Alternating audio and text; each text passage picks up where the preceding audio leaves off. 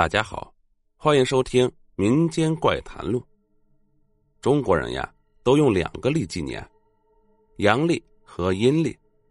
据说阴历十二月三十是夜半生人，阴气呀就比较盛。女的还好，如果是个男的，就说这人的命啊比较弱。这个事情是我同桌跟我讲的，是他高中同学。他那个同学呀姓王。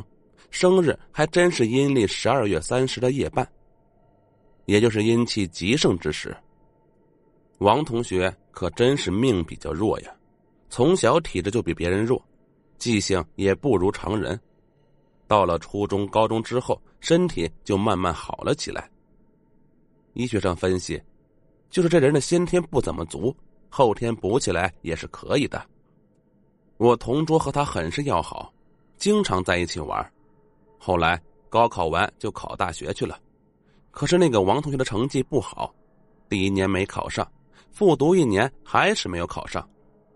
家人也是舍不得孩子那么小就下来干活呀，就去给他算卦，算算这一年能不能考上。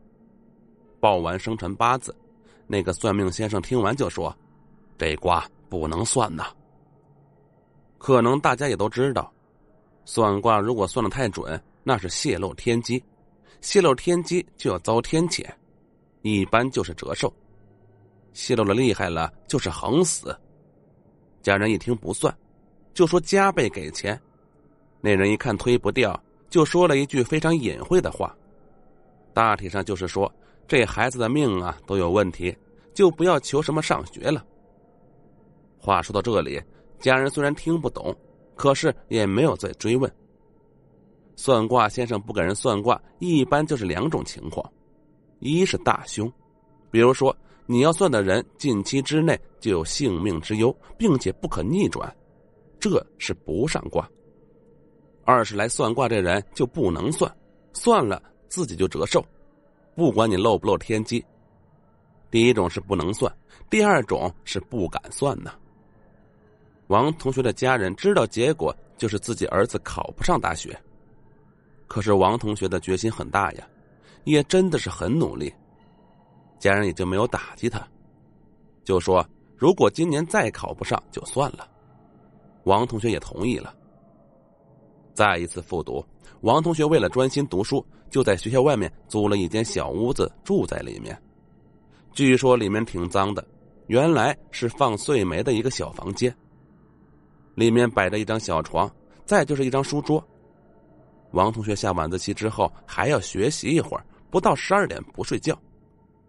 快高考的时候，他也把自己的时间表调好，晚上就早睡一个小时，养好精神，备战高考。晚上，王同学刚刚睡下，朦朦胧胧的就觉得自己的房门无声无息的开了，进来一个人，穿着白袍，头上还戴着个白帽子，过来就拉着王同学说。你的命到头了，跟我回阴间复命吧。王同学很害怕呀，就说：“我这么年轻，怎么就到头了呢？”那个人看他不合作，就硬往外拖呀。王同学害怕的不行啊，下床扑通就跪下了。我们家就我一个孩子呀，我还没有考上大学，我复读两年了，就这么回去也不甘心呢，在那边哭哭啼啼的求饶。那人就说：“算了，再宽限你几日。”早晨醒来，王同学感觉膝盖有点不舒服，低头一看，自己膝盖上还掀着煤渣。